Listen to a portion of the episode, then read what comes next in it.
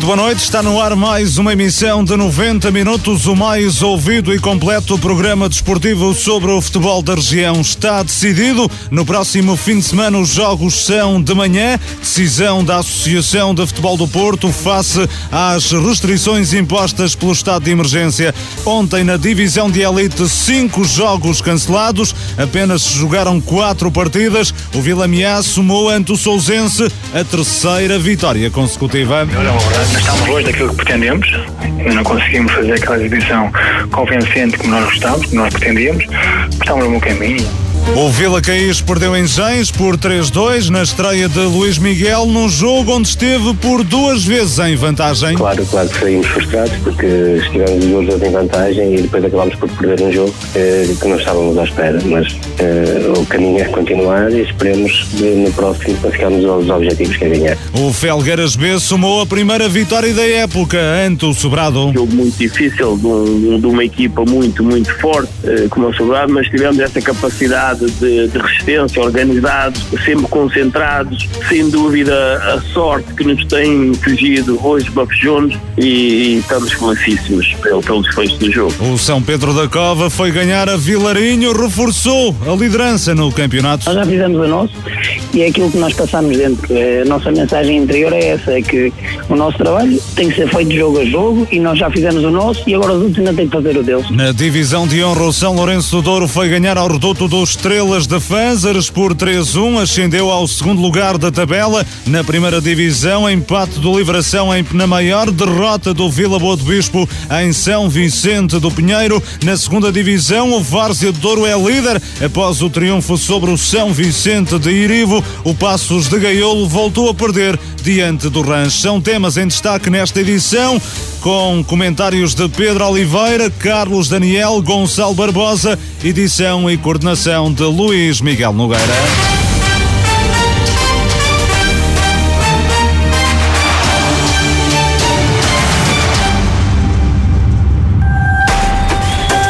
Marcoense FM os líderes na informação desportiva a nível regional.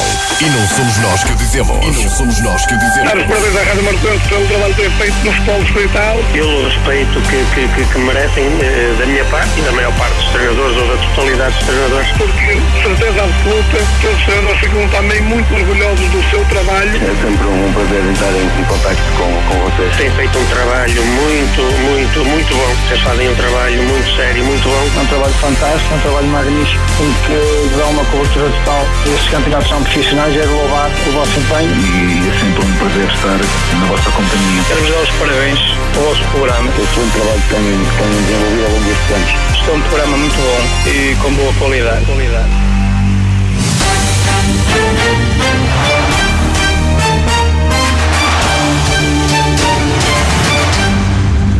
Muito boa noite. A Associação de Futebol do Porto marcou para as 10 horas da manhã todos os jogos de futebol e futsal previstos para o próximo fim de semana face às restrições impostas com o estado de emergência. Ou seja, segue aquilo que havia sido decretado pela Federação Portuguesa de Futebol, mas marca todas as partidas uma hora mais cedo. Recorde-se que entre as medidas que entraram em vigor esta segunda-feira constam o recolher obrigatório noturno durante a semana entre as 11 da noite noite e às 5 da manhã e ao fim de semana a partir da uma da tarde nos 121 conselhos de maior risco de contágio pelo novo coronavírus. Por isso, os jogos do próximo fim de semana da Associação de Futebol do Porto estão todos agendados para a parte da manhã. Pedro Oliveira, muito boa noite. Começamos com este tema, esta notícia de hoje. O que é que te parece esta decisão da Associação de Futebol do Porto? Jogos do próximo próximo fim de semana da parte da manhã. Boa noite, Pedro. Boa noite, uh, Luís Miguel, boa noite também ao Carlos ao Gonçalo em estúdio e também um abraço para o Rio Barroso e um abraço também para os ouvintes do 90 Minutos. Bem, parece-me que, que a Associação Vol do Porto só, só está a fazer aquilo que, que são as orientações do, do Governo e, uh, e aquilo que está decretado, o estado de emergência para o, para o, para fim de semana. Aliás, penso que não, não se aplica apenas este fim de semana que mas também para o seguinte. Eu acho que agora resta saber é se os clubes querem jogar ou não, porque isso é outra questão que se põe. nós estamos a ver que, que, tamo, que a Associação Futebol do Porto está a fazer tudo o que é possível para que os jogos se, se realizem e, e, vemos muitos clubes a não querer realizar os jogos porque, porque obviamente que invocam a, a questão do, do, do, não terem jogadores disponíveis para realizar os mesmos jogos. Recordo que estamos na oitava jornada, a jornada de ontem, há jogadores apenas com, com cinco jogos, outros com seis, outros com sete, uh, e por isso aquilo que, que se passa é, é, de facto a associação que se queixavam os clubes, que a associação não, não começava os campeonatos, ou que aquilo que foi bastante uh, criticado a época passada, a forma como terminou o campeonato, a mim parece-me que, eh, quanto à organização dos jogos, a Associação está a fazer tudo, inclusive tem jogos marcados, no meio aos árbitros, vai ter que desnomear, digamos assim, porque os clubes chegam a um acordo para não realizarem o, o, os seus jogos. Uh, eu percebo que, que, que, assim seja, agora é preciso também perceber que os clubes ou têm, os planteios não são construídos apenas por 11 jogadores, têm, a maior parte deles têm mais de 20 jogadores, digo eu, e portanto se há dois ou três que não podem jogar, eh, se calhar há outros que podem jogar, e porque as coisas continuarem assim, os jogos a serem adiados, não sei até que ponto se pode concluir eh, este, este campeonato. E acredito mesmo que eh, os treinadores gostam, têm um chavão que dizem que o campeonato não é como começa, mas é como acaba. Eu estou mais convencido que o campeonato vai ser como, como começa, porque por este andar, quando a associação vir que, ou quando tiver acontecido, de facto, 50% dos jogos realizados ou cumpridos numa volta de campeonato, pode mesmo acontecer que a Associação termine o campeonato e aí uh, rege-se pela classificação que estiver até ao momento, que é isso que se diz nas normas, penso que para esta época, que é isso que pode acontecer. Uh, se os clubes de facto têm essa oportunidade e alguns deles não sei, porque falta se calhar dois ou três titulares e estão mais preocupados com o resultado do que propriamente com, uh, com outras coisas, é, é, sempre muito, muito difícil e basta ver depois, se calhar daqui a pouco falaremos, esta guerra também de comunicados, falo concretamente entre, entre o Gander e o Marcos 09, que foi aquilo que se passou. O Gander também já disse que o próximo jogo, frente ao Aparecida, também vai ser adiado. E, e, portanto, vamos ver até que ponto este campeonato se pode ou não realizar. Aqui o problema é se depois a, a, Associação de Futebol do Porto conseguirá encontrar calendário para todos os jogos em atraso, não é, Pedro? E essa é exatamente a questão, e portanto, por isso é que eu estava a dizer, se calhar quando chegar a 50%, que é aquilo que diz os regulamentos para esta época, acho eu, a associação tem, depois tem todo o direito em, em terminar o campeonato na classificação que estiver até ao momento. E por isso é que eu digo que se calhar não é como acaba, mas é como começa. E os clubes que agora ficarem, chegarem, se quisermos, ao final da primeira volta, nos primeiros lugares, é, depois, a qualquer momento, a associação pode determinar que, que, que terminem os campeonatos e depois ninguém se pode queixar daquilo que, que, que a Associação decidir. A Associação está a fazer tudo e eu tenho conhecimento disso e é prova disso que está a fazer tudo para que os jogos se realizem. Os clubes não estão não estão a jogar os seus jogos e compreendo também, compreendo dos dois lados uh, e depois vamos também ver as consequências da, da, daquilo que se vai passar ao longo desta, desta época. Eh, já volto a ti, Pedro. Para já também lanço o comentário do Carlos Daniel. Muito boa noite, Carlos. Uh, próximo fim de semana, jogos da parte da manhã, uh, do próximo fim de semana e no seguinte, devido às restrições impostas com o estado de emergência, ao fim de semana há recolher obrigatória a partir da uma da tarde. Por isso mesmo, os jogos são marcados para a parte da manhã. Têm existido, no entanto, vários jogos jogos eh, cancelados. Eh, parece que deveria haver aqui um maior esforço por parte dos clubes para evitar tantos adiamentos. Boa noite, Carlos. Boa noite, Luís Miguel. Boa noite aqui ao Gonçalo. Cumprimentar, cumprimentar também o Pedro e uh, um abraço para o Rui e um, a todos os que nos ouvem esta noite. Eu acho que isso é sempre uma, uma, uma decisão que, que acaba por, por cair num, num, num, vazio e que acaba por cair também num, num conjunto de, interesses e, um, e de, situações pouco objetivas que depois uh, há clubes que aceitam, há clubes que não aceitam, há clubes que, que vão a jogo com 12 ou 13 jogadores e há clubes que têm 3 ou 4 infectados e uh, alegam por isso a impossibilidade de ir a jogo e outra equipa aceita. Ou seja, estamos aqui perante um cenário em que uh, as, uh, as consequências de, de, ter um jogador ou dois infectados são muito vagas, porque não impede de ir a jogo e por isso é que a associação também passa a batata quente para os clubes em termos de, de, de chegar a um consenso, em termos de adiamento do jogo, porque, hum, salvo erro, apenas se, se, se não tiver 11 jogadores, eh, com, incluindo guarda-redes e capitão, penso que é é, é essa a questão. Eu julgo que a regra é, a norma é 50% do, do plantel infectado, é que, é que haverá, é Sim. obrigatório adiamento. Mas penso que terá que ter pelo menos um, um guarda-redes disponível para, para, para ir a jogo. Uh, mas acaba sempre por, por ser um cenário que é difícil acontecer, ou seja, ter um, um volume tão grande de jogadores in, infectados, Uh, mas de, para já os clubes têm optado em muitos casos por chegar ao acordo e, e, e, agendar esse, esse jogo para datas à, à, posterior. A verdade é que vamos na, na sétima jornada em termos de elite, mas há campeonatos como o da primeira que têm tido muitos jogos adiados Uh, e que não sei onde é que se vai encontrar datas se, se continuar neste ritmo tão, uh, tão constante de, de, adiamentos, porque estamos a ver que existem equipas com quatro jogos e existem equipas que praticamente ainda não, não fizeram nenhum jogo. E, um, e depois isso vai se refletir mais à frente e eu acho que vamos chegar a um ponto em que os clubes vão deixar de, de adiar, vamos ter este tipo de, de guerras que vão começar a existir e nós já, já aqui tínhamos falado que isso vai ser uma, uma constante eh, este ano, porque eh, eu acho que os clubes não têm que, que acreditar na boa fé que está do outro lado, não é? Porque é uma competição, todos querem ganhar e, um, e acho que perante, perante provas inequívocas que, que existem infectados, acho que os clubes podem, podem ter eh, ou, ou devem aceitar, porque também uh, o reverso da medalha pode surgir. Uh, agora, perante indícios ou, ou, ou, ou, a palavra, a honra da palavra do outro clube, acho que isso é pouco para, para adiar um jogo mas uh, para já acho que, que, se está a cair muito no, no adiamento. Eu percebo que um, existe receio, eu percebo que o facto de, de, de existir também uma vida familiar e, e, tudo isso é uma bola de neve que, que os jogadores pensam duas vezes porque basicamente andam muito, muitas das vezes a jogar por amor à camisola e tudo isso se reflete no, nos receios do, dos jogadores. Uh, mas acho que se, se, se, é para haver jogo, as equipas têm que ir, seja com, com, com 12, seja com 13, seja com, com os que estiverem disponíveis.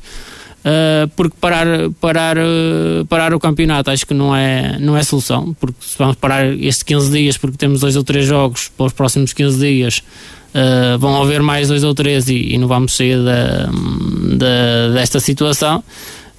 por isso acho que, sendo possível, acho que se deve jogar uh, o máximo de jogos possível. O problema é que nesta altura muitos clubes estão a pedir uh, adiamentos uh, e obviamente temos que hum, pensar que todos são por causa de, de, de plantéis com jogadores infectados por Covid-19, mas a verdade é que estes adiamentos vai provocar que mais à frente os clubes tenham de realizar os jogos, vai haver uma sobrecarga de de, de, jogos e se calhar nesta altura vamos ter os clubes a queixar-se que estão a jogar aos domingos e às quartas-feiras, não é? Sim, eu também acho que se calhar os clubes que neste momento são apelidados dos sensatos, dos bons samaritanos, das equipas que, que não criam problemas às outras por adiar jogos, eh, se calhar vão ser o, os que vão sofrer mais na pele, isso na, numa, numa fase posterior, porque vão ter que jogar uh, domingo quarta, domingo quarta ou, ou numa situação semelhante e aí uh, se calhar vão-se ver, uh, vão -se ver com a corda na garganta em termos de, da gestão de física do, do, do, seu plantel e eventualmente casos que possam ter e aí se calhar já não, já não vão achar tanta piada à, à questão de, de, de excesso de carga em termos de jogos. Gonçalo Barbosa, boa noite também para, para ti. Abrimos esta emissão com este tema. Jogos no próximo fim de semana às 10 da manhã. Vários jogos, mais uma vez, cancelados este fim de semana. O que é que te parece tudo isto, Gonçalo? Muito boa noite. Boa noite, Luís Miguel. Boa noite ao Pedro, ao Rui ao, ao Carlos daqui presente. Uh, um abraço também para todos os ouvintes. É, eu acho que é uma situação de veras complicada e delicada, porque o querer às vezes adiar o jogo por ter uh, dois, três, quatro, cinco atletas com, uh, com Covid na família ou mesmo o próprio atleta em si acaba por limitar o plantel, mas ninguém nos garante que daqui para a frente, o jogo mesmo sendo adiado, não tenha seis ou sete casos ou até mais, porque nós temos equipas que têm os jogos todos, temos o caso, por exemplo, do Ferreira que ainda não efetuou um único jogo, e isto altera muito a verdade desportiva, mas é como o Carlos disse, é uma competição, nós não podemos uh, querer adiar o jogo por ter dois casos, se não, não sabemos depois nos toca a nós uh, mais para a frente querer jogar e não poder, porque também temos dois ou três que são titulares e podem fazer a diferença, mas acho que é uma situação muito delicada. Eu acho que a associação está a tentar chegar a toda a gente da melhor forma possível, a permitir a toda a gente jogar, quer seja no horário normal, quer seja da parte da manhã, permite a toda a gente jogar, acho que depois os clubes também têm que, que fazer a sua parte. Se, se, se inscreveram, é porque têm condições para isso. É claro que um fim de semana ou outro vão ter sempre que, que ter, fazer alguma gestão do plantel em função de, das várias condicionantes que, que a pandemia nos faz, nos faz ter que gerir. Mas eh, se, se a associação nos, nos arranja soluções, nós só temos que, que jogar e depois uh, será uma questão da associação ver qual é a melhor solução, se 50%, se dá para jogar mais ou não, mas pelo menos fazer os jogos que são, uh, que são uh, possíveis. Eu concordo com o técnico de São Pedro da Cova. O Pedro Royce é preferível ir jogando do que depois ter que acumular. Nós podemos fazer 4, 5, 6, 7 jogos num, num mês e nesta fase dá para ir jogando e, não ter, e, ir controlando o plantel. Ter um caso ou dois é diferente do que ter cinco ou seis. É, o São Pedro da Cova, que é dos clubes que nesta altura tem, eh, podemos dizer, está a cumprir o calendário, porque no, no passado fim de semana foi uh, generalizado uh, o adiamento de, de, jogos. O São Pedro da Cova, o Vila Miã, o Vila Caís e o Sobrado são os únicos clubes, por exemplo, na divisão de elite que tem sete jogos realizados. De resto, todas as outras equipas têm mais de dois ou uh, três jogos, uh, dois ou três jogos uh, adiados uh, até ao momento. Gonçalo, no próximo fim de semana os jogos são da parte da manhã. A, decisão da Associação de Futebol do Porto em colocar os jogos às 10 da manhã.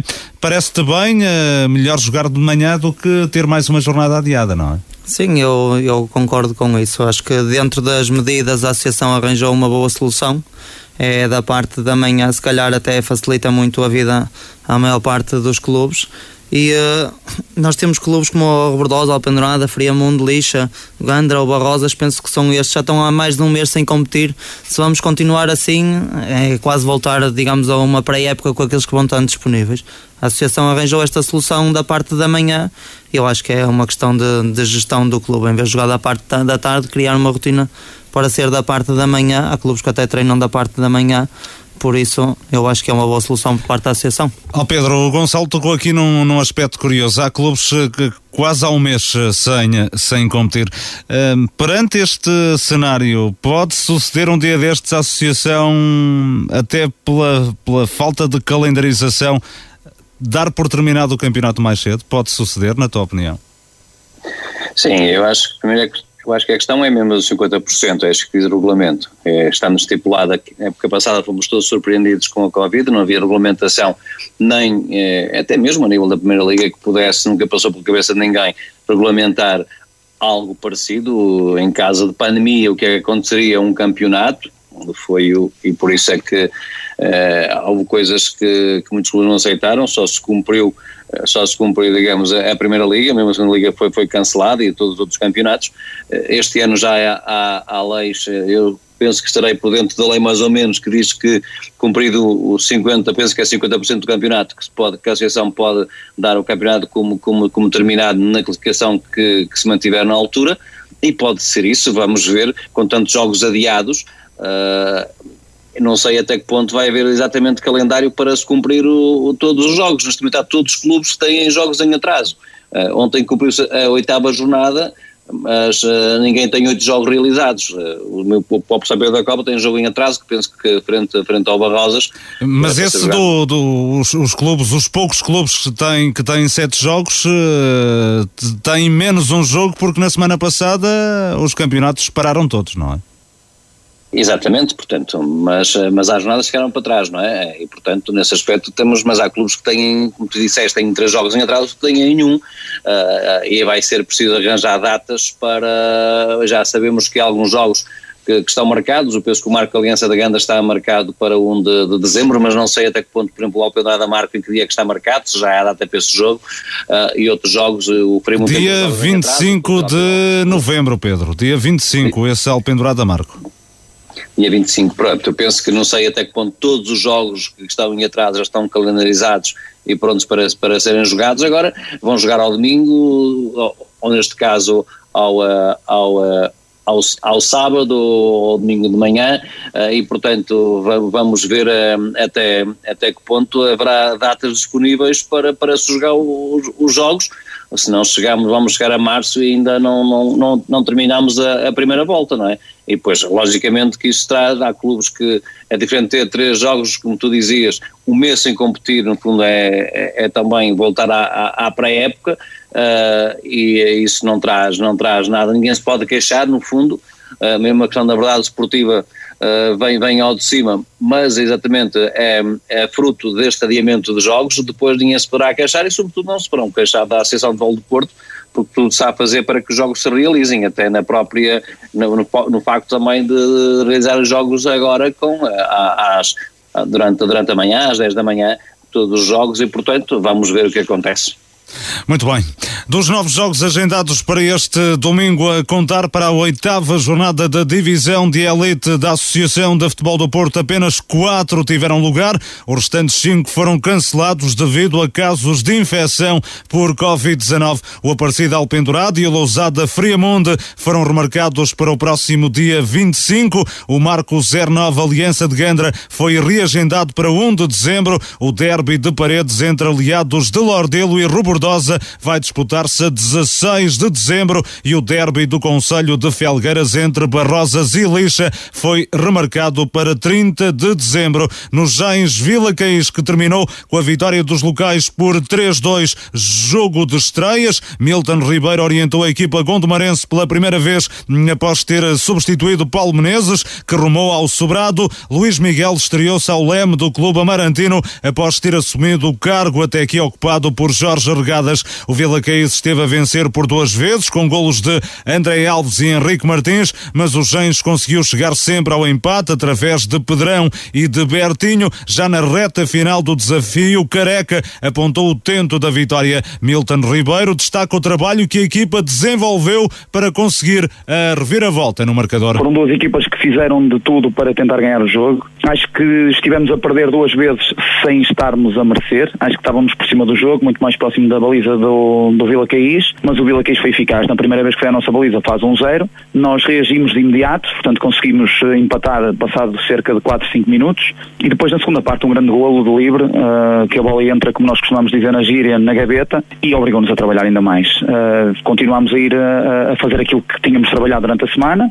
Como é óbvio, tivemos a felicidade, e aproveito também para dizer isto, que por um lado é mau, mas para nós acabou por ser benéfico, que tivemos duas semanas e meia para trabalhar este primeiro jogo, fomos trabalhando primeiro para o Lixa, depois trabalhámos para o Robordosa e finalmente chegamos com o Vila Caís.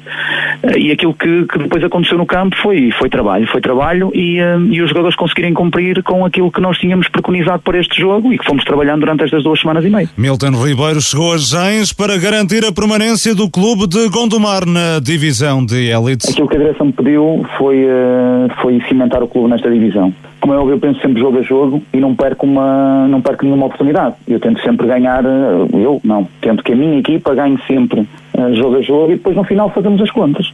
Uma coisa, uh, e, e, nós já falámos muitas vezes e, e, já falámos também sobre, sobre essas situações a nível de objetivos e tudo mais, nós nunca podemos traçar um objetivo que seja a longo prazo. Portanto, aquilo que nós temos que fazer, ainda para mais em toda a, com toda a conjuntura que nós estamos a atravessar, aquilo que temos que pensar é no jogo a jogo. Ganhamos este, vamos trabalhar já para ganhar o próximo, que esperemos que seja já no próximo domingo, mas uh, aquilo que a direção me pediu foi cimentar o clube nesta, nesta divisão, que eu acho que o clube tem, tem todas as capacidades, quer a, nível de condições uh, de trabalho, quer a nível de condições humanas, e a partir daí nós vamos, vamos tentar ganhar jogo a jogo. E no final faço as contas. No final, se tivermos alguma oportunidade para algo mais, uh, de certeza absoluta que não vamos deixar passar. E Luís Miguel, que se ao leme do Vila Caís, não disfarça a frustração pelo facto da equipa não ter conseguido amelhar, amealhar qualquer ponto neste jogo? Claro, claro que saímos frustrados porque estivemos os dois em vantagem vantagem e depois acabámos por perder um jogo que não estávamos à espera, mas o caminho é continuar e esperemos no próximo conseguirmos os objetivos que é ganhar. Merecia ter saído com pontos a sua equipa hoje de Jães? É sim, eu, eu, eu penso sim, até porque nós temos um, um lance final que eh, necessitou dúvidas porque eu estava um bocado afastado, mas pareceu-me e depois o meu jogador disse que, que era, que era penalti, foi dentro da área e eu fiquei um bocado frustrado porque mesmo depois de estar uh, sem dois jogadores ainda conseguimos criar uma situação que, que dava para para empatar o jogo. Luís Miguel assumiu o comando técnico do Vila Caís, ocupando a vaga deixada em aberto com a saída de Jorge Regadas. O treinador tem como missão a permanência do emblema aurinegro na divisão de elite. O pedido foi que conseguisse manter o Vila Caís uh, nesta divisão. E é isso que nós estamos a pretender, por isso nós queremos uh, fazer isso o mais rápido possível e o mais rápido possível é ganhar o jogo. Claro que é uma realidade que para mim não é conhecida, estar nestas divisões, mas uh, por aquilo que eu tenho visto tanto do clube como dos jogadores, penso que, que dá garantias uh, suficientes para poder fazer um, um, um, bom trabalho. Luís Miguel é o novo treinador do Vila Caís, arrancou ontem em Gens com uma derrota por 3-2. Carlos Daniel, Vila Caís soma a segunda derrota consecutiva, agora na estreia de Luís Miguel. Antes disso, e até porque não tivemos a oportunidade no 90 minutos de uh, comentar este assunto, surpreendeu-te a saída de Jorge Regadas do comando técnico do Clube Aurinegro? Eu acho que tem que surpreender a toda a gente que, que acompanha este campeonato, não é? Porque uh, o, o, Jorge Regada estava a fazer um, um bom trabalho no, no Vila Caís, a, equipa estava na, na, parte de cima da tabela, tinha, um, tinha em termos pontuais uma, uma, um, uma porcentagem de, de vitórias e de pontos muito grande. É verdade que sofre ali dois, duas goleadas que podem, podem ferir um pouco aquilo que era o, o, um, uh, o sistema pontual da equipa, mas acho que uh, o objetivo do Vila Caís é, é a permanência na, nesta divisão, fazer obviamente a melhor classificação possível, mas acho que te, te estava a fazer um, um excelente campeonato até, até ao momento e por isso, obviamente, que, que tem que surpreender é essa saída do, do, do Jorge Regadas, mas também uh, percebemos que claramente não é pelas, pelas, um, ehm, pelos resultados ou pelos maus resultados que sai, certamente outras situações dentro do, do próprio clube. É o presidente do Vila Caís, José Luís Ferraz, na entrevista à Marcoense FM, confessou que houve divergências com Jorge Regadas. Uh, ainda assim, uh, na altura, uh, o presidente do Vila Caís a assumir que foi uma saída por mútuo acordo. Pedro, a ti surpreendeu-te a saída de Jorge Regadas do Vila Caís? Não, para ser sincero, não me surpreendeu. Portanto, eu conheço o Michel Regadas há, há, muitos anos, foi meu treinador. Ah, eu conhecia no 1997, 98, no ano em que eu entrei também para a direção do Friamundo. Foi meu treinador nessa, nessa época e duas épocas que eu estive lá também eh, como, como diretor do Friamundo e ele foi meu treinador. Portanto, o Sr. Regadas é uma pessoa sui generis, é um homem que não sei até que ponto ele tinha conhecimento de, acho que foi a primeira, a primeira experiência, digamos, que ele teve como, com, com o clube da Distrital, penso, penso que teve no, ele tinha estado no, no São Martinho nas últimas épocas, também no, no, eh, no Aliança da Gandra, mas no Campeonato de Portugal, Uh, e penso que penso terá sido talvez a primeira vez que, que Jorge Gadas veio, veio treinar um clube para, para os campeonatos distritais da associação Uh, e, uh, e Jorge Regada, de facto, quando vê que, que as coisas não estão como ele quer ou como ele ou se pensa que está mais dentro deste projeto, não sei até que ponto ele não foi surpreendido então com este próprio campeonato, é uma pessoa que, que, não, que não tem efetivo fácil, uh, como, como, como treinador, como pessoa, de facto, eu só tenho a dizer maravilhas do, do, do Jorge Regadas, porque de facto é, é um amigo que eu tenho de, de, há, de há muitos anos, a nível de treinador, como dizia, é, é, é, um treinador que às vezes tem, não tem um feitio fácil uh, e que às vezes entra em choque com, com, com a, a, a, os próprios uh, diretores do, do, dos clubes por onde, por onde passa. E uh, porque eu penso até que, que, que a questão já vinha atrás e já penso que num jogo frente, frente a Lousada, aquilo que eles ganhou, já aí tinha havido também uma, uma tentativa do Jorge Regadas também não uh, deixar o comando técnico do Vila cair, depois houve um volte-face e depois em face também daquilo que é que foi o resultado frente ao Marcos 09, resultado pesado, sem dúvida, e como ele próprio disse na altura, Uh, as próprias declarações também chocaram um pouco aquilo que, que, que o próprio também Presidente acabou por dizer.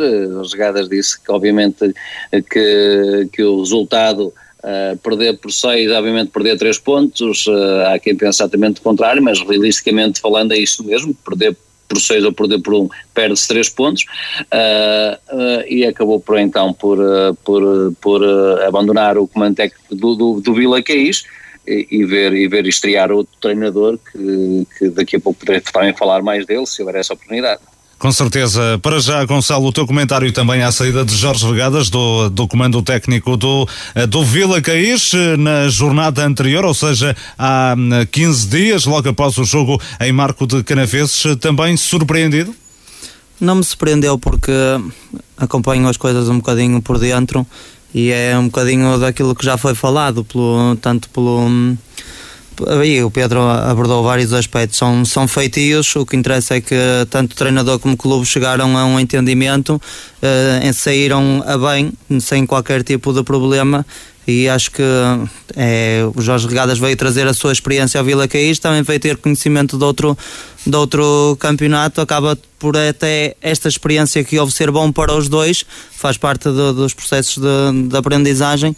Agora o Mr. Jorge Regadas também trouxe muito certeza ao clube, saiu a bem, tem, tem um treinador novo, e acho que, que é isso que fica. Luís Miguel, que já há algum tempo que não treinava, também não é um treinador que tenha passado por estes campeonatos, esteve em patamares uh, superiores, pode também ele estranhar este campeonato, estranhar entre aspas, claro. É sim, acho que hum, terá, precisará do seu tempo para também para conhecer o campeonato. Manteve a mesma equipa técnica, pode ser uma mais-valia para o ajudar nessa, nessa transição. Agora, eu olho, por exemplo, para o técnico de São Pedro da Cova. O Pedro Reis é a primeira experiência que tem, tem um bocadinho um passado. O, o Mr. Luís tem experiência de, de Liga dos Campeões, o Pedro Reis também tem experiência profissional andaram noutros patamares e é um, um técnico novo nesta divisão e está a fazer um trabalho extraordinário. Uh, é uma questão de darmos tempo ao Mr. Luís Miguel também para ver aquilo que irá fazer. Luís Miguel, um treinador que, como jogador, tem um currículo invejável, Carlos Daniel, como treinador também já orientou equipas do, do Campeonato de Portugal, na altura ainda segunda divisão uh, nacional. O que é que te parece esta escolha do Vila Caís? Não sei, acho que é uma, é uma escolha diferente daquilo que é hum, daquilo que poderiam ser os nomes eventualmente apontados mais rapidamente para uma, uma sucessão ou que, que, qualquer um se lembraria mais facilmente. Ninguém adivinharia que a escolha seria esta, não Sim, é? Também no início da época ninguém, ninguém adivinharia o, o Jorge Regadas. Jorge Regadas, por isso já não é nada que, que, que nos possa espantar. Uh, a verdade é que é um, jogador, é um treinador que, como o Gonçalo de, disse bem, uh, está aqui um pouco ainda a palpar terreno, a conhecer os próprios jogadores, a, a própria divisão. Isso leva o seu tempo, uh, nem sempre isso tem que ser mau uh, porque são novas ideias, novas visões, mas um, eh, é, é, sempre algum tempo que, que, o treinador necessita para, para se conhecer e se adaptar a este campeonato. Veremos se isso acontece com vitórias, é sempre mais fácil. Uh, para já, primeira, o primeiro jogo a não, a não sorrir para os lados de Vila Caís, mas sabemos que é uma equipa que em casa tem dado muitas garantias uh, uh, em termos pontuais. Pedro, e o que é que te parece escolha da Luís Miguel para o comando técnico do Vila Caís? Pois, eu costumo dizer na brincadeira que, passa a expressão, que, que os treinadores são, e, os jogadores são como os melões, são depois de abertos, é, querendo ver se são bons ou não. De facto é assim, a gente olha para o currículo e o apoio histórico do, uh, do Luís Miguel e vê que treinou equipas como o Felgueiras, Elixa, Lousada e Ribeirão, Chaves, Tircense, na época 2011, 2012, estou a ver aqui no histórico, no, no 00, uh, sobre, sobre os, como treinador, de facto, não conheço muito o trabalho de Luís Miguel uh, de, de, alguns anos. Uh, é mais fácil, certamente mais fácil, depois na teoria, logicamente, quando é um treinador que conhece bem estes campeonatos, não, tem, não, tem, não sei até que ponto uh, o, o Luís Miguel terá conhecimento desta, desta divisão da elite ou dos campeonatos da Associação de Futebol do Porto, se os acompanha, se tem, como disse, conhecimento de, desses mesmos campeonatos, sabemos que é uma mais-valia para quem, é, para quem treina já, e repara, a maior parte dos clubes, quando mudam de treinador, quase todos com, rara, com raras exceções, vão buscar treinadores que já que conhecem bem estas equipas deste campeonato. O, uh, o, o Luís Miguel está de facto a iniciar uma, uma, um, percurso, um percurso como treinador do, do Vila Caís. É, é, uma, é uma aposta, como foi uma aposta também arriscada, porque também penso que, que o Jorge Regada não teria também ainda muito conhecimento desta, não acompanharia uh, digamos, este campeonato de elite, uh, é, mas é um treinador, se for pelo nome, Uh, obviamente que é um treinador de peso, entre aspas, uh, e uma mais-valia para o Vila Caís. Vai ter a oportunidade de mostrar o seu trabalho e, uh, e aquilo que eu desejo, obviamente, é que tenha muito sucesso e que consiga atingir os seus objetivos. Já agora, também o comentário à, à, à escolha de Milton Ribeiro para o comando técnico dos Gens, o Gens que foi forçado a escolher novo treinador, porque Paulo Menezes decidiu rumar até Sobrado, e o Gens eh, foi buscar um treinador que conhece muitíssimo bem esta divisão, não é? Sim, o Milton Ribeiro também conhece bem esta divisão, como nós conhecemos muito bem, muito bem o, o Milton Ribeiro, de, de ouvirmos também a, aos, aos microfones da rádio e, e, eh, e, de acompanharmos também a carreira dele. Teve nas últimas épocas também muito ligado ao Canelas, não é? Sabemos da história dele. Uh, e, com, e, com, sucesso, uh, mas é um treinador que, que conhece bem este, este, este, mais se calhar mais a Série 1 nos últimos tempos do que propriamente a, a Série 2, mas é um treinador que anda já há muitos anos por estes campeonatos e que tem um conhecimento profundo do que é a Associação de Futebol do Porto e o que é esta divisão da elite. É um treinador com currículo na divisão de elite, um treinador conhecedor, um profundo conhecedor de, desta, desta elite, não é? Sim, acho que, é acho que é um treinador que já, que já noutra, noutra série uh, revelou qualidade na, na, na, orientação da, da equipa onde estava. Uh, é verdade que está numa série diferente, apanha o comboio a meio, sempre, é sempre diferente, mas creio que também é um, uh, uma, uma motivação extra para o, para o Milton começar numa equipa com objetivos mais modestos começar numa equipa que certamente não foi ele que preparou e não conhece tão bem esta, hum, esta série e poder fazer aqui um bom trabalho que, que o possa motivar e, e, levar para, para outros patamares. E Gonçalo Gens venceu na estreia de Milton Ribeiro, o Vila Caís na estreia de Luís Miguel. O Vila Caís esteve por duas vezes em vantagem, mas uh, desperdiçou uh, o facto de ter estado por duas vezes na frente do, do marcador. Sim, foi, eh, foi um jogo interessante. É, foi a primeira vitória dos Gens, dos no seu reduto, um terreno que é sempre muito complicado. Consegue fazer três golos que até o momento não tinha feito nenhum e tornou a vida muito difícil ao Vila Caís. Também, também se apresentou bem, consegue estar por duas vezes à, à frente do marcador, não consegue manter essa vantagem. Depois tem uh, o tal lance na, na, na transmissão pela, pelas redes sociais, é muito complicado ver o jogador é, também conheço bem e para ele dizer o que diz é porque para ele estava claramente dentro, tanto que ele ultrapassa o, adversário. É um lance muito complicado a juizar para quem está a ver na televisão. O Arte está em cima do lance, um penalti aos 90 é sempre, é sempre um lance muito, muito complicado. O atleta não tem a mínima dúvida, podia ser o empate, é claro que nunca se sabe mas eu acho que o Vila Caís apresentou-se muito bem, era uma questão de tentar segurar o resultado, mas o Gens também fez pela vida e apresenta boas rotinas, principalmente no corredor, e uh, foi um bocadinho a imagem do, do seu técnico, é uma equipa aguerrida, muito na luta, muito na raça e, e fez valer os três pontos para o seu lado. É, e o Vila Caís que terminou reduzido a nove unidades por a expulsão de André Alves e de uh, Henrique Martins, já em período de uh, compensação. Gonçalo, é certo que viste, não sei se o jogo inteiro, se parte do jogo parte, na, nas redes sociais, já que o jogo foi uh, assim transmitido. Uh, deu para ver já algumas diferenças no Vila Caís da era Regadas e agora neste Vila Caís da era Luís Miguel? Sim, alguma, algumas diferenças, principalmente no, no meio campo, em relação ao, ao triângulo, mas ainda é, ainda é muito cedo. O, o próprio técnico está a conhecer os atletas. Uh, como, tu, como todos os clubes provavelmente têm um ou outro caso de que envolve esta situação da pandemia e então tem que sempre que ser gerido. Um, houve a saída do, de um atleta e o técnico também ainda está a conhecer os próprios jogadores, por isso eu acho que precisará de algum tempo. Não, tentou, na minha opinião, e apenas vi um treino, tentou mexer o mínimo possível, dar alguma continuidade para também se aperceber o que é que pode mexer daqui para a frente.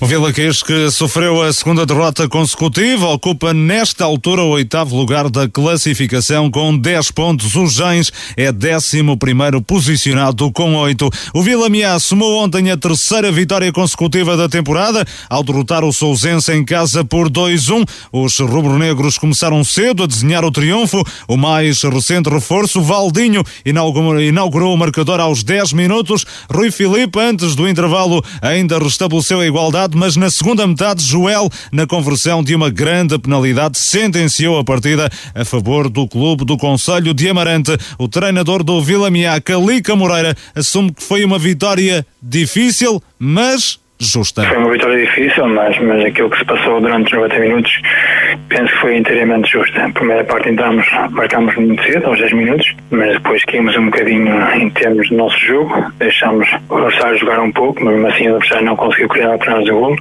salvo uma bola parada à entrada da área, um livro frontal, que acabaram por chegar ao empate, mas nós também permitimos isso, por culpa própria, na primeira parte, mas na segunda parte retificamos, entramos muito melhor na segunda parte, damos a, a nossa maneira de jogar, mais atitude em termos ofensivos, muito mais agressividade ofensiva. Criámos muitas situações de gol, chegámos ao, ao, gol de penalti, mas mesmo assim podíamos ter dado a vantagem e marcado mais dois ou três gols. Claro que uma ou duas vezes que o adversário tentou sair para a transição, também estávamos preparados para isso, mas acho que vou passar um jogo positivo, mas não tão bem jogado quanto pretendíamos, mas estamos no bom caminho e temos que continuar a trabalhar da mesma forma para domingo a domingo ter mais estar melhor. O Vila Miás está em recuperação, venceu os últimos três jogos, ascendeu ao terceiro posto da tabela com 12 pontos. Calica Moreira está satisfeito, mas ainda quer mais. É um estado melhor, é uma verdade. Nós estamos longe daquilo que pretendemos. Ainda não conseguimos fazer aquela exibição convencente como nós gostávamos, como nós pretendíamos. Estamos no bom caminho e há que trabalhar, continuar a trabalhar. É muito melhor trabalhar sobre vitórias. Principal objetivo sempre é vencer, e temos conseguido, mas vamos treinar durante a semana para chegar domingo ter um melhor desempenho. Calica Moreira, o treinador do Vila, do Vila Miá, a equipa amarantina somou a terceira vitória consecutiva, 2-1 frente ao Sousense. Antes de irmos a este jogo, duas retificações. A primeira em relação às expulsões no jogo de ontem em Gens, eh, expulsões de Henrique Martins e de uh, Cláudio, não de André Alves, como por lapso referi, e em relação também a, hum, ao reagendamento do derby do Marco de Canavês entre Alpendurada e uh, Marco 09, não será no próximo dia 25, porque nesse dia o Alpendurada vai jogar a partida em atraso com o Aparecida, mas tudo aponta que uh, esse Alpendurada, Marco 09, deverá jogar-se no início do novo ano, logo nos primeiros dias do novo ano, mas ainda carece de informação oficial, ou seja, ainda não há data oficial para a realização dessa partida. Pedro, Vila Miá, vitória, terceira da época, está em recuperação a equipa rubro-negra. É, é verdade, e depois de, de uma, três jornadas eh, só com, eh, com derrotas, não é? Uh, perder com a Rebordosa, depois com, com, com o Vila Caís e a derrota em casa com a Alpendurada, a partir daí arrancou também por uma série vitoriosa, logo ia, ia dar um bocado de jus àquilo que tem sido esta, esta época também, uh, ou aquilo que são os objetivos do, do Vila Miá para, para, para esta época. A vitória por um zero no Gandra, por um zero ao Sobrado, e uh, a última jornada de facto foi, era frente ao Friamundo, foi cancelada, mas agora esta vitória por, por 2 a 1 um, é, o, são obviamente resultados magros naquilo que, é, que, que, são, que são os próprios jogos, mas são, são três pontos, são nove pontos consecutivos para esta equipa do, uh, do Vila mais condizente com, uh, com o valor do plantel do Vila frente, frente a, a, a um Sousense que, que vinha de dois, dois jogos adiados, não jogou contra o Friamundo, não jogou também contra o Vilarinho, portanto, a última vez que jogou foi a, a penso que a 18 de, de, de outubro e agora quase passado um mês vem, uh, jogou e também se calhar se, faz, uh, se, se, reflete depois também na própria prestação da, da equipa, o, o Vilamian não tem culpa disso e vai amelhando pontos e está já também nos lugares nos lugares de, de cima da tabela, nesta tabela que digamos uh, que, que é um pouco virtual em função de tudo aquilo que nós já, que nós já falamos, mas está aqui, se quisermos, o que conta neste momento é o terceiro lugar com, uh, com 12 pontos, uh, e, uh, e a dar boa conta de si naquilo, não, não tenho dúvidas que este Vila Miã está próximo daquilo que, que queremos, que, que eu esperava em virtude do plantel e daquilo que, como, como foi constituído o plantel, obviamente que era para andar nos lugares da frente e está a fazer jus a isso e agora o que assim, a, a acertar agulhas e a ter, a ter sucesso com a sua equipa. Carlos Daniel, já se começa a sentir o efeito Calica em Vila Miã? Sim, pelo menos a nível de, de, resultados, acho que isso já, já se faz sentir. Uh, acho que se o Vila Miá quer, quer efetivamente chegar a, aos primeiros lugares e ao objetivo de subida, tem que ser uh, nesta forma, sobretudo em casa. Uh, e vemos que a equipa na última jornada ou na última jornada disputada consegue vencer o Sobrado em casa. Uh, agora vence o Sousense, uh, ou seja, duas equipas uh, complicadas, mas no seu terreno uh, tem, tem que levar, tem que ser mais forte que os seus adversários se quer subir cada vez mais patamares. e tem dois jogos agora com Lousada e Felgueiras B.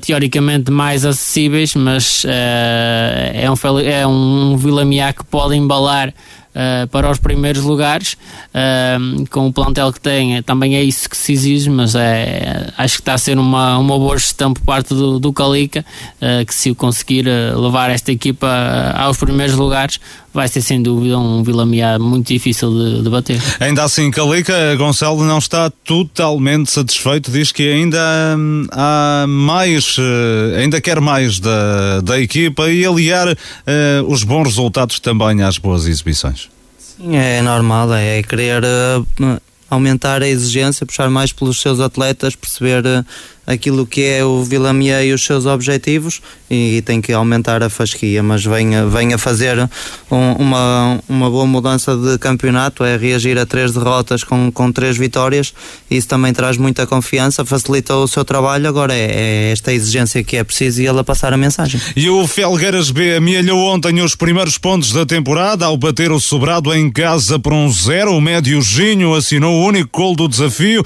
José Miranda admite alguma felicidade na obtenção do triunfo, o técnico azul Grená considera que é um prémio merecido para uma equipa que passou uma semana muito complicada. É uma semana muito difícil, uma semana muito atípica. Treinámos duas vezes esta semana, as coisas muito complicadas para todos nós, eh, mas pronto, é vida, temos que continuar a andar. Eh, mas em relação ao jogo, um jogo muito difícil, tivemos uma capacidade de sofrimento enorme, enorme. Nós, esta semana, como eu disse, eh, tivemos muitos problemas a nível interno, a nível de treinos e jogadores com, com Covid, por exemplo, mas pronto, uh, conseguimos aguentar um jogo muito difícil de, um, de uma equipa muito, muito forte, uh, como a Soldado, mas tivemos essa capacidade de, de, resistência, organizados, sempre concentrados, sem dúvida a sorte que nos tem fugido hoje bafejou-nos e, e, estamos felicíssimos pelo, pelo desfecho do jogo. José Miranda acredita que a vitória de ontem vai dar outra tranquilidade à equipa, algo que faltou até agora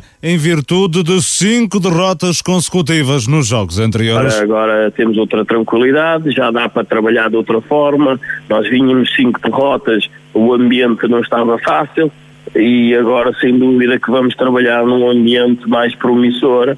E, e tentarmos agarrar o nosso objetivo. E no sobrado, o treinador Paulo Menezes garante que a sua equipa fez por merecer muito mais, lamenta a falta de eficácia. Merecíamos sem dúvida nenhuma, mas foi um jogo em que só nos faltou eficácia, inclusive falhamos uma grande penalidade.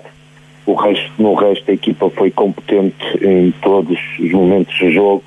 mas a eficácia efetivamente falhou-nos no último, no último terço. Ainda assim gostou da, da, do desempenho da, da equipa, já está mais dentro daquilo que pretende, até porque chegou há pouco tempo ao sobrado, Paulo? Sim, já. Eh, com esta paragem tivemos, tivemos a oportunidade de trabalhar e os jogadores, não há nada a dizer-lhes, fizeram um jogo muito bom, eh, estão muito melhores no nosso entender, e agora eh, está o, o plantel curto e teremos que ter atenção a isso e procurar alguma alternativa que possa surgir para reforçar o plantel. Está a necessitar de reforços, é isso? Sim, dois ou três jogadores, porque neste momento estamos com muito poucos jogadores disponíveis. Paulo Menezes, o treinador do Sobrado, a pedir reforços, o treinador que assumiu a equipa do Conselho de Valongo após a saída de Helder Amaral, ainda não conseguiu vencer ao lema da formação do Sobrado. Pedro Felgueiras B com a primeira vitória e os primeiros pontos da época.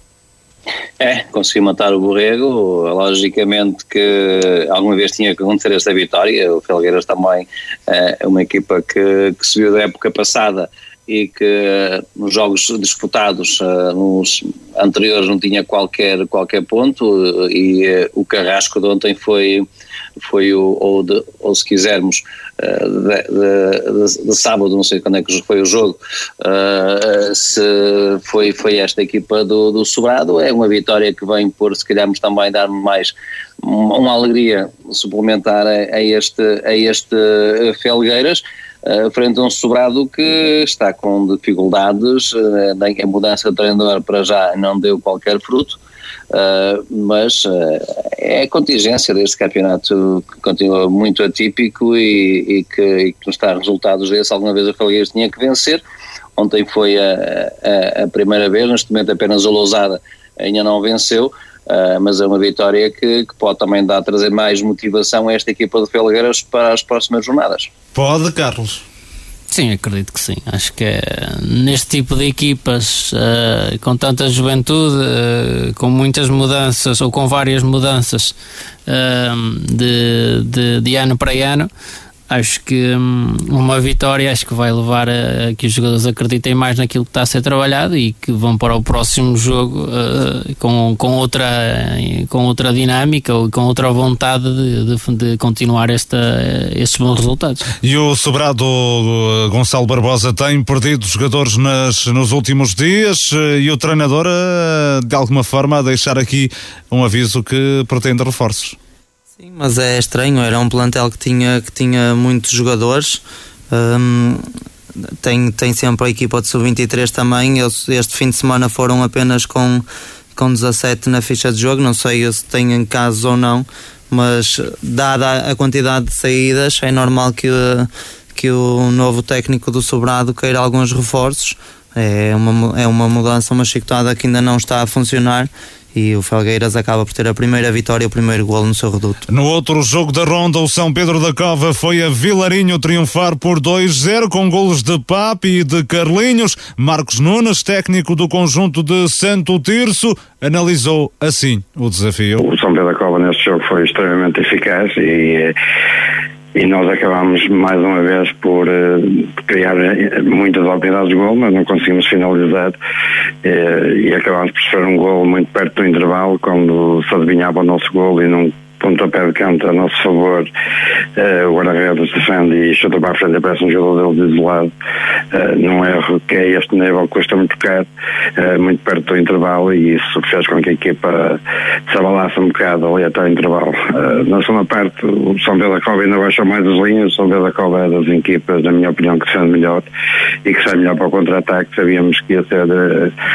muito difícil criar situações de gol, mas acabou por não ser isso que aconteceu continuámos a criar uh, três, quatro vezes na, na cara do guarda-redes, mais duas situações numa bola parada que o nosso central cabeceia por cima e depois acabam por chegar ao 2-0 no último lance do jogo, já no, no, desconto, quando nós já estávamos todos por cima. De qualquer maneira, dar os parabéns ao Santa da Cova, que teve sempre um jogo positivo, que foi uma equipa extremamente organizada, que sabe o que faz, que tem jogadores com muita qualidade, muito bem orientada e por isso dar os parabéns pela vitória.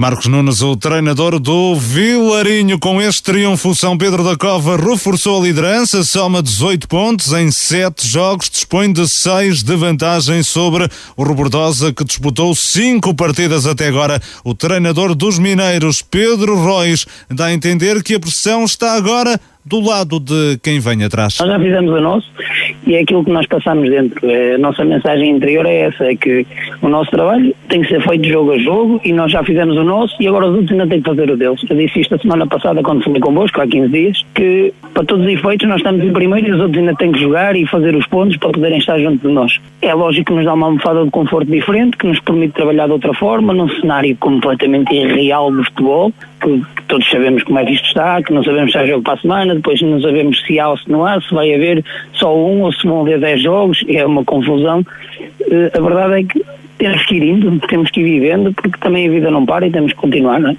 Agora é bom, é confortável estar ali, isso não há dúvida nenhuma, e mais fácil de trabalhar. Isso, com todas as dificuldades que nós temos, é o que é, é muito bom. Pedro Reis, o treinador do São Pedro da Cova, a equipa mineira a surpreender, liderança isolada da competição, nesta altura eh, com, uh, uh, para já, seis pontos de uh, vantagem sobre o segundo, uh, cinco pontos de vantagem sobre o segundo classificado, o Rebordosa. Pedro Reis aqui a deixar a ideia de que agora os outros é que estão pressionados, Gonçalo. Sim, apesar de que o Rebordosa tem, tem menos dois jogos, mas é, é como ele disse, tem um, os pontos dele já estão conquistados, os outros é que têm, têm que fazer por isso, tem sempre uh, chamemos-lhe esta pressãozita dos 5 pontos de, de, margem, dá sempre alguma manobra ao São Pedro da Cova que vem a fazer um, um campeonato extraordinário. Tem mais um derby, perdeu, perdeu aquele com os Gens que se calhar não esperaríamos e acaba por fazer este fim de semana um grande resultado em Vila Está a surpreender o São Pedro da Cova? É, para mim nesta fase é a equipa sensação. É daquelas equipas que apontamos a fazer um campeonato tranquilo, fugir um bocadinho à manutenção e quando lidera o campeonato acho que é, é a equipa sensação sem dúvida. Carlos, do São Pedro da Cova na liderança do campeonato, tem sete jogos, ou seja, é uma das poucas equipas que tem, vamos lá dizer, todos os jogos realizados, exceção ao da semana passada, que houve uma paragem uh, para todos os, os clubes. Não vai ter, ou para já não tem aqui, não terá uma sobrecarga de jogos, pode tirar também vantagem disso, não é?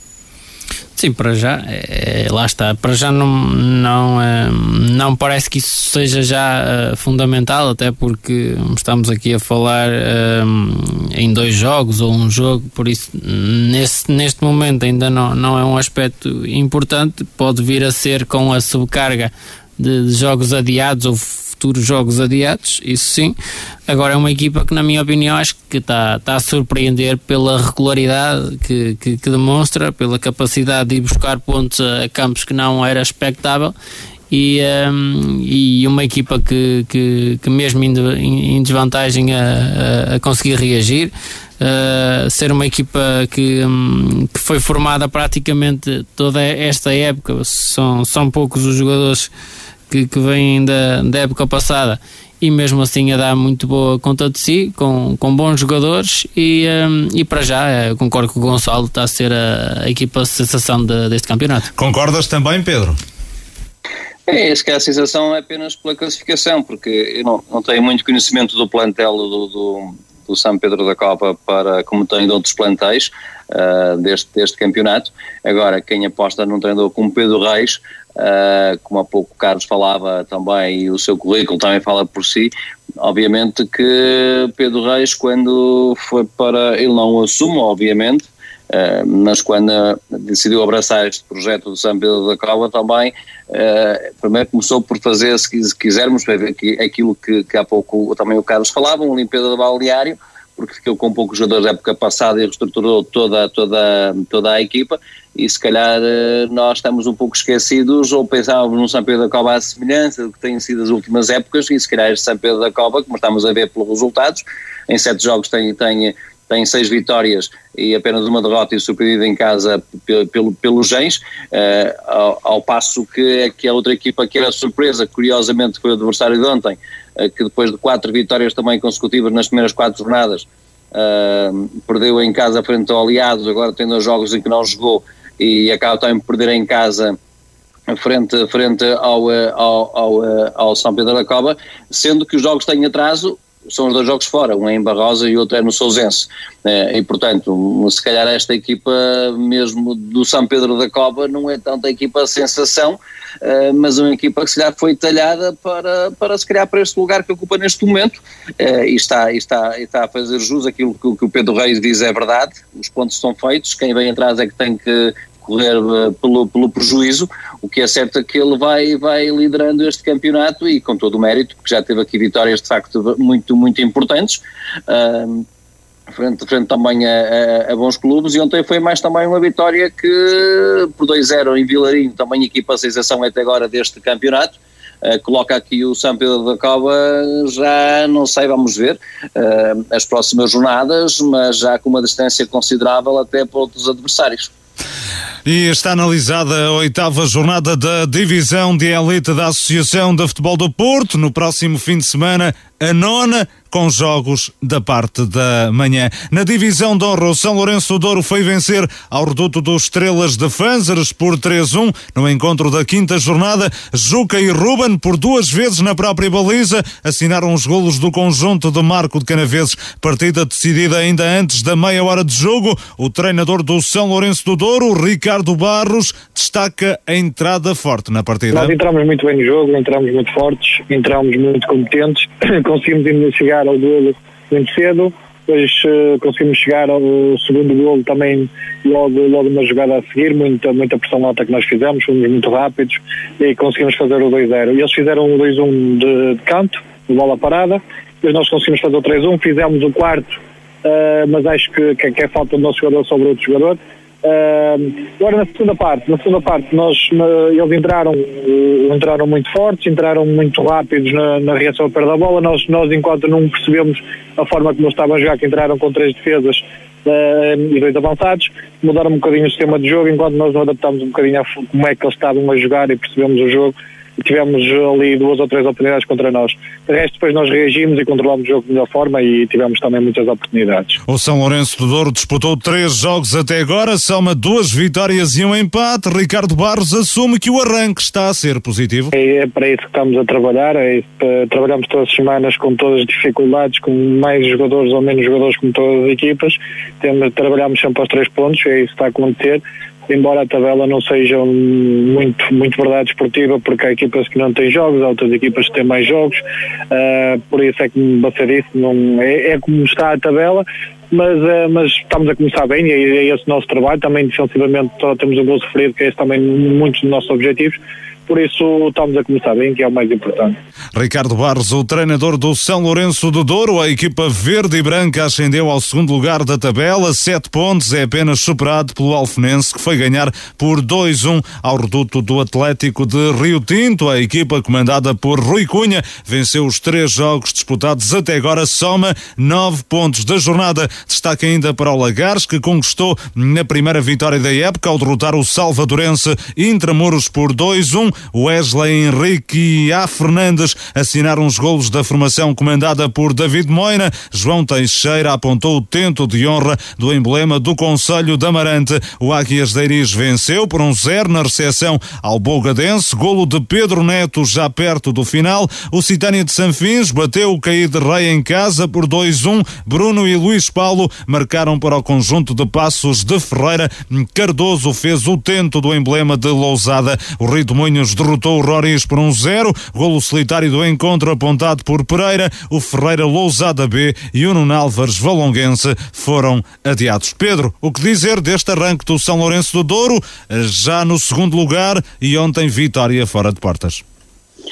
Portanto, sacar a vitória a São Lourenço. De facto, depois de uma vitória inaugural uh, por 2-0 frente ao Águias de Iris, esse empate em Rio Tinto e depois o, uh, na jornada que não jogou, ou que não jogaram todos os clubes, e agora uma vitória forte é sempre importante para aquilo que sabemos que são os objetivos do, do São Lourenço e não, e não, e, e não é esconder de ninguém, não escondem, o objetivo é subir divisão ou ficar nos dois primeiros lugares, esse é o objetivo do São Lourenço de Douro. E para já, quando para já só temos que dizer bem desta, desta equipa que, que, tem, que tem as duas vitórias, tem apenas um gol sofrido, é um balanço positivo naquilo que, que, que, é, que são estas primeiras jornadas, mas uh, ainda tudo, tudo muito muito verde, à semelhança das cores do São Lourenço, uh, mas é importante que já que vá somando pontos, sempre que é possível somar, e é isso que o São Lourenço tem feito, uh, uma vitória que não deixa margem para dúvida, por, por, uma, por 3 a 1 em, em, em, em Fanzeres, e dá esta hipótese então ao, ao São Lourenço de estar aqui nos, nos lugares da frente. Está a ser bom o arranque do São Lourenço, Carlos?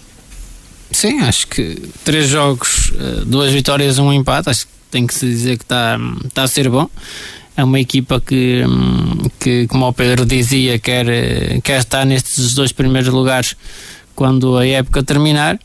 E, um, e com estas vicissitudes desta época, o ideal é, é não vacilar muito, estar sempre nesta posição uh, para precaver uh, qualquer cenário e, uh, e, isso implica que, que o São Lourenço tenha que ser regular durante, durante o campeonato para já está, está a conseguir sê-lo e, e acredito que seja uma, uma equipa muito difícil de bater, sobretudo em casa.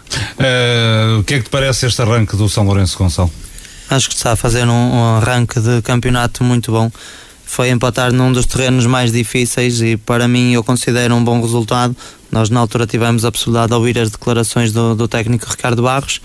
Duas vitórias também, 3-1 acho que é expressivo suficiente no, no Fanzers, aliado a bom futebol, acho que é um arranque muito bom. Em relação ao resto da jornada, Carlos Daniel, uh, o que é que se pode dizer?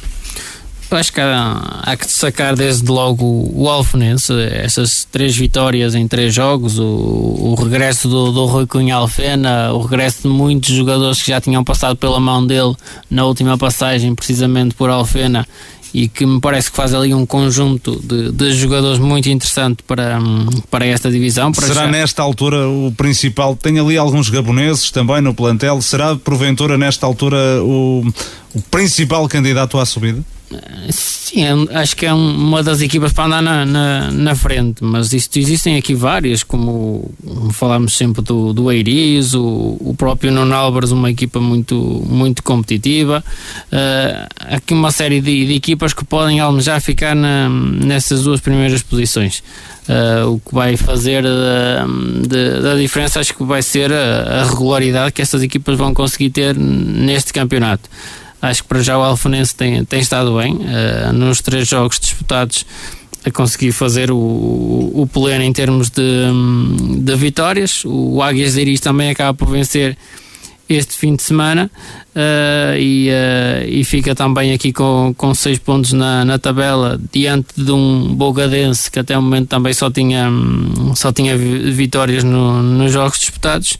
Um, e depois, se quisermos destacar aqui a primeira vitória do, um, do Citânia diante do, do Quei de Rei e também a primeira vitória do, do Lagares diante do Salvadorense. E na primeira divisão, quinta jornada, nenhuma das duas equipas de Marco de Canaveses venceu. Ainda assim, o Livração conquistou o primeiro ponto da época fora de portas, mercê do empate a uma bola em Penamaior. Zé Nuno, de grande penalidade, colocou os livracenses sem vantagem à entrada para o último quarto de hora do desafio, mas os pacenses, pouco depois, restabeleceram a igualdade, também através de um penalti convertido por Meireles. José Manuel, o técnico do Penamaior, lamentou o desperdício da equipa nos primeiros 45 minutos. Na primeira parte, acho que era justo nós estar a ganhar. O melhor jogador da equipa do Liberação foi o guarda-redes, pelas boas intervenções que fez, em dois ou três lances passíveis de golo, uh, mas ele veio bastante bem. Na segunda parte, tinha alertado os jogadores por para aquilo que poderia acontecer, que era nós ter alguma paciência no jogo, porque tínhamos um adversário que estava a ter uh, uh, algum sucesso nas transições rápidas e que poderiam ser, poderíamos criar alguns problemas. Isso veio a acontecer. Uh, o adversário consegue colocar uma bola nas costas da nossa defesa. Há um dos jogadores que se isola e depois no lance, deu um lance penalti. Fazem 1 a 0. Nós reagimos bem, fizemos umas alterações logo nos minutos seguintes acabamos por empatar. Por aquilo que aconteceu no jogo, acho que merecíamos mais um bocadinho, mas também pela margem mínima, porque o Liberação fez um bom jogo e manteve-nos sempre uh, em sentido no que toca ao aspecto defensivo. No Livração, o técnico Diogo Ruben assegura que a equipa mereceu o ponto conquistado em Penamaior. Um ponto merecido, penso que é um, pelo aquilo que se passou no jogo é um resultado justo. Uma primeira parte com poucas oportunidades. Uh, penso que temos, temos uma oportunidade que não é completamente clara com o remate ao lado da baliza, tem uma bola à trave depois na segunda parte foi um jogo que continuou sempre um jogo equilibrado. Nós inicialmente não entramos muito bem no jogo, até marcamos contra a corrente do jogo. Depois de termos feito o golo, poderíamos ter matado o jogo e marcaram eles contra a corrente do jogo. E acabamos de ter mais uma ou duas oportunidades, mas penso que o resultado é completamente justo pelo aquilo que se passou. É um ponto que pode motivar a equipa para os próximos desafios, Diogo. Sim, nas, nas, condições em que estamos neste momento, penso que acaba por ser. Uh, ganhar, acabamos por ganhar um grupo, porque neste momento temos, nós vamos para o jogo 14 jogadores e uh, treinamos duas vezes na semana com 12 jogadores e e penso que acaba por ser positivo e acabamos por ter um, o grupo acaba por ficar mais forte e unido. Agora é como eu digo e como já passei a mensagem aos meus jogadores, nós não podemos uh, andar a viver com as desculpas, temos que arranjar soluções e a solução passa por, uh, por jogar e utilizar aqueles que, que têm aparecido aos treinos e que possam jogar e com isso lutar por cada, por cada jogo e por cada vitória. Livração e Penamaior estão juntos na 11 primeira posição com um ponto. O Vila Boa do Bispo perdeu 2-0 na deslocação ao terreno do São Vicente Pinheiro. Os golos da formação do Conselho de Penafiel foram apontados na etapa complementar por intermédio de Bruno Silva e de Moreira. César Soares, treinador do São Vicente do Pinheiro, destaca precisamente a exibição da equipa nos segundos 45 minutos. Tivemos uma entrada muito forte na segunda parte e uh, conseguimos criar uh, situações de golo. Uh, tivemos várias oportunidades de, de, de finalizar só com o guarda-redes pela frente, não conseguimos, o jogo foi, foi se prolongando até que numa bola parada fizemos, fizemos o golo e, e demos alguma tranquilidade.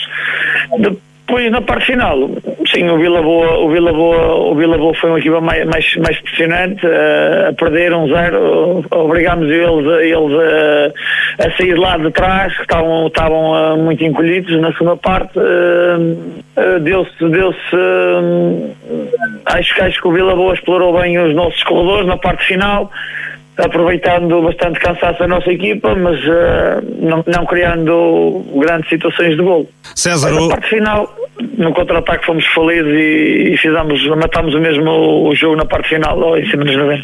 No Vila Boa do Bispo, o treinador Luís Cerqueira lamentou a falta de golos e a falta de atitude da equipa, pelo menos até ao primeiro golo do São Vicente do Pinheiro. Faltaram os golos, mas não faltam só os golos faltou compromisso também.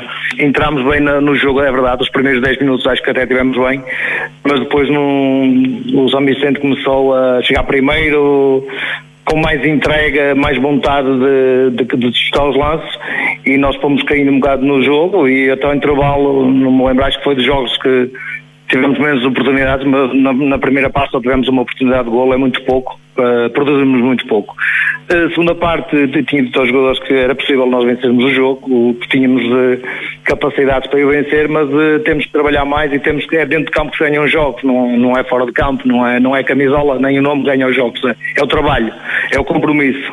Hoje não fomos competentes, não fomos muito comprometidos com o jogo e pagámos por isso.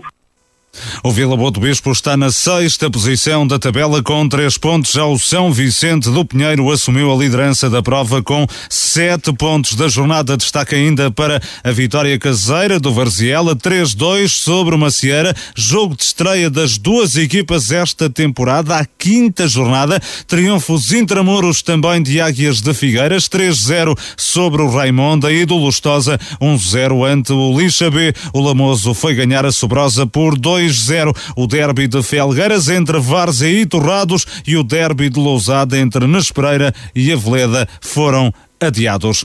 Vamos ao comentário a esta jornada. Equipas de Marco de Canaveses, Gonçalo, Livração, perde, empata aliás no terreno do Penamaior. Acaba por ser um bom resultado?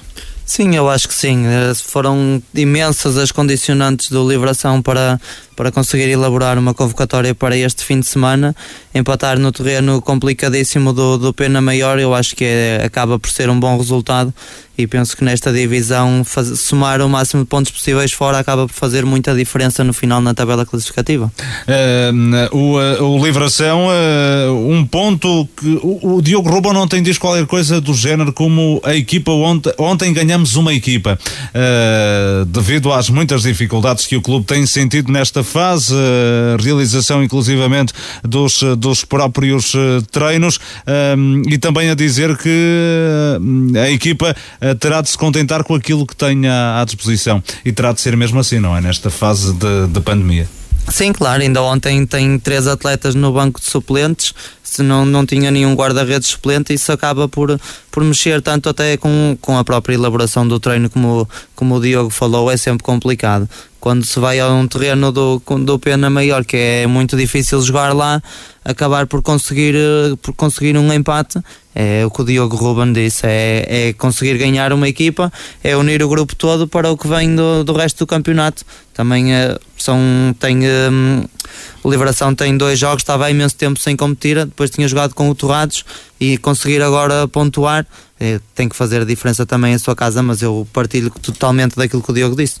Ora, Pedro, e o Vila Boa do Bispo derrota no reduto do São Vicente do Pinheiro por 2-0. A formação penafidelense assumiu a liderança da prova e o Vila Boa do Bispo, neste início de época, pelo menos, a revelar dificuldades nos jogos fora de portas.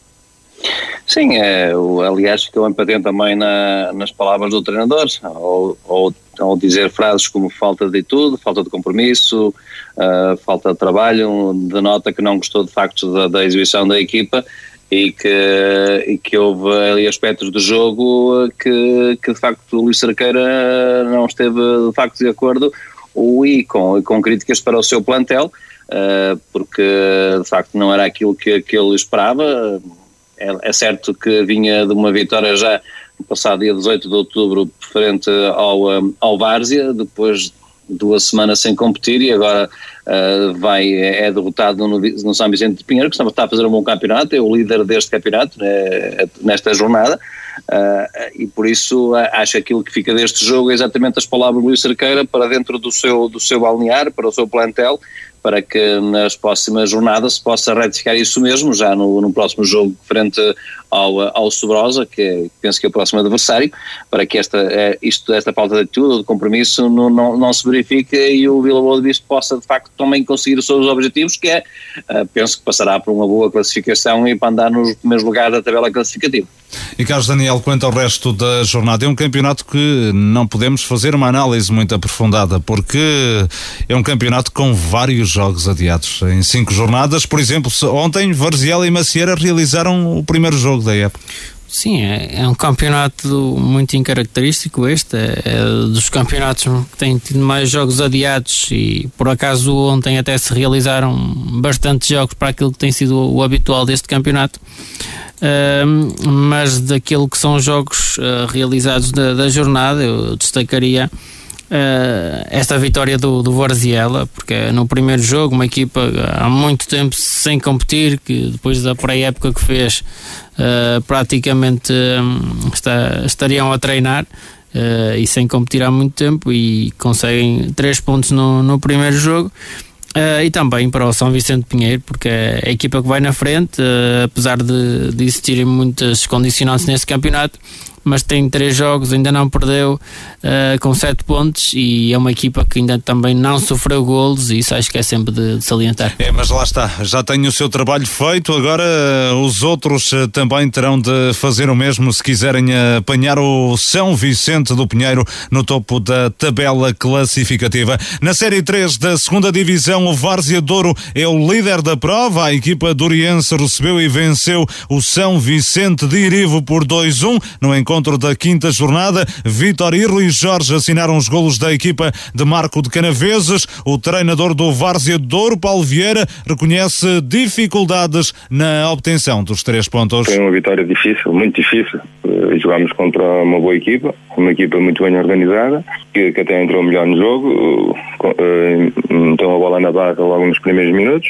Nós tivemos ali um pouco de dificuldade. Depois conseguimos uh, equilibrar o jogo, conseguimos chegar, a, chegar ao golo, mas uh, tivemos ali umas falhas na primeira parte a nível de, de, marcações que nunca conseguimos controlar o jogo como devíamos. Embora também ainda conseguimos meter uma bola na barra, mas fomos ao intervalo a ganhar.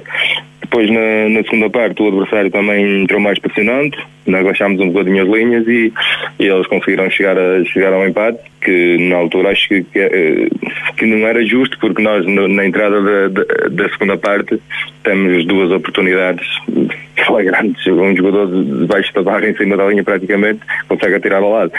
E temos um outro jogador isolado, podíamos ter feito ali o 2-0. Não fizemos, depois o adversário, acho que com algum mérito, chegou ao empate chegou ao empate e criou-nos ali alguns problemas.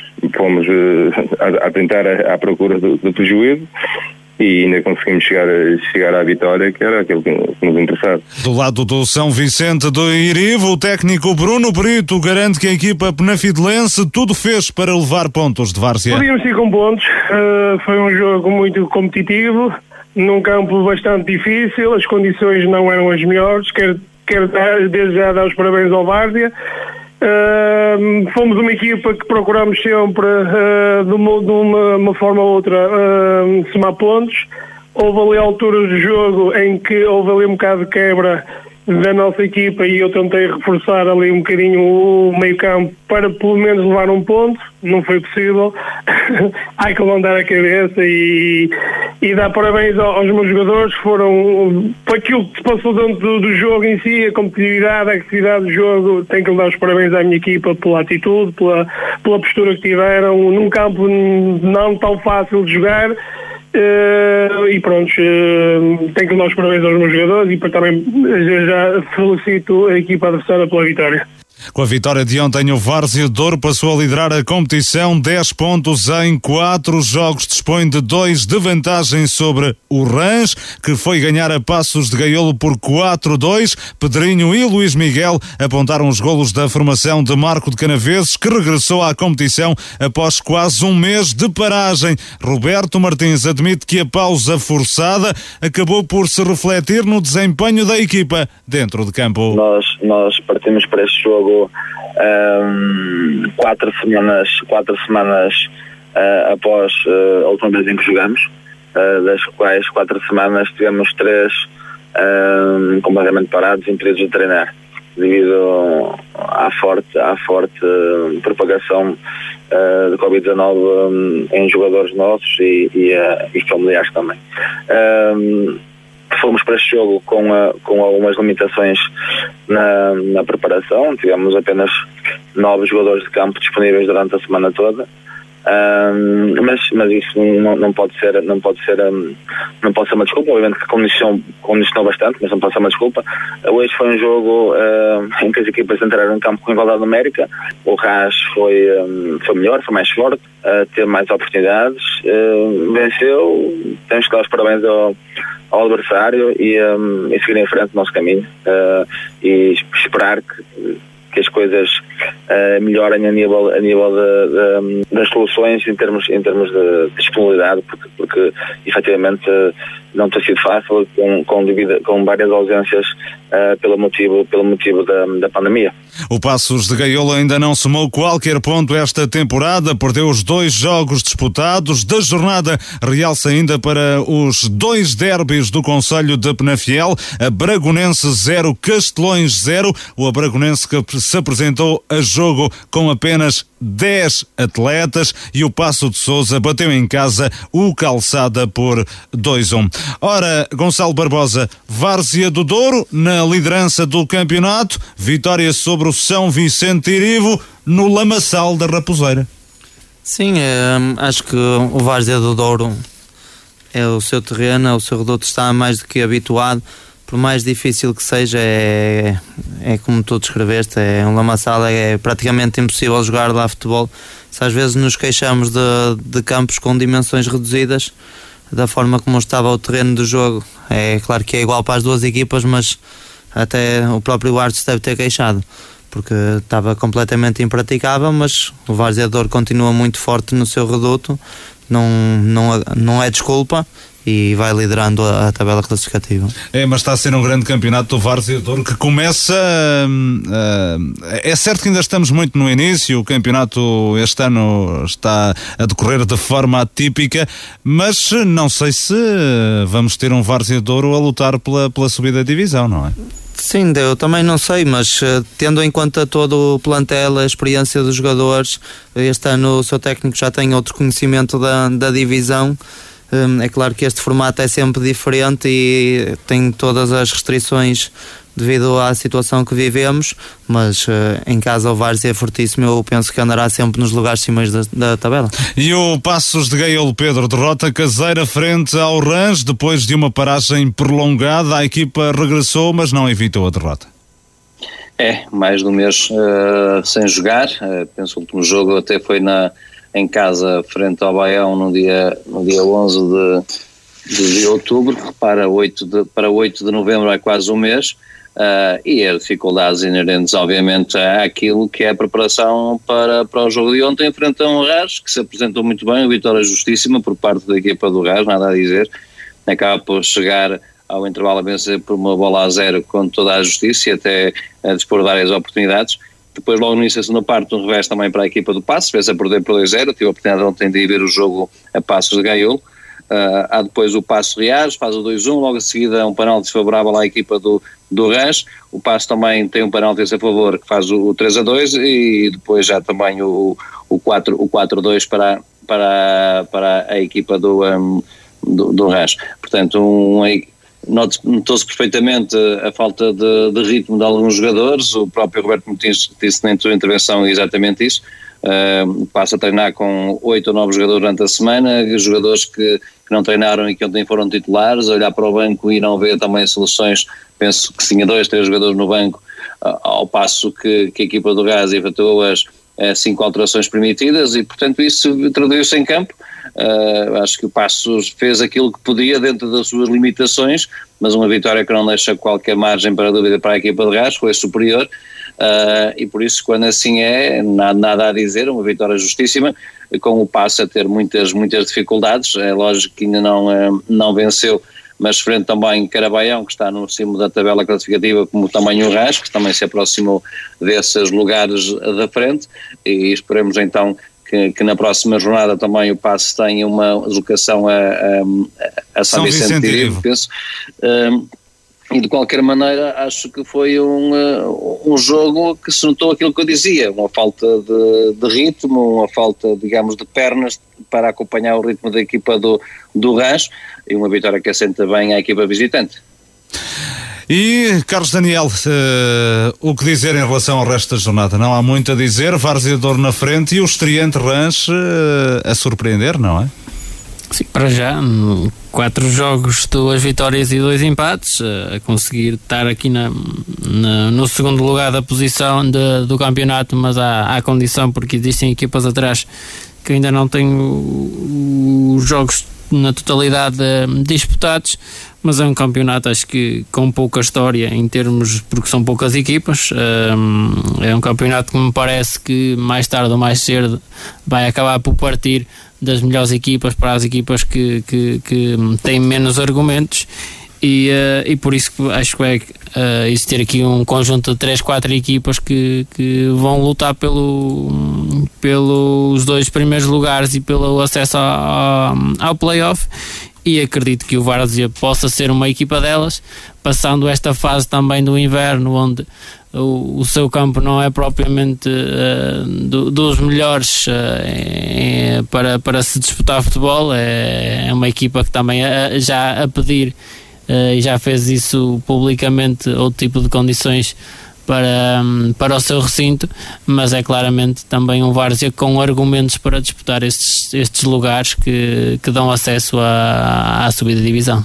Obrigado, Carlos Daniel. Comentário à segunda divisão da Associação de Futebol do Porto. Estamos a fechar esta emissão de 90 minutos. Falta o negativo e positivo da jornada. Vamos às notas finais.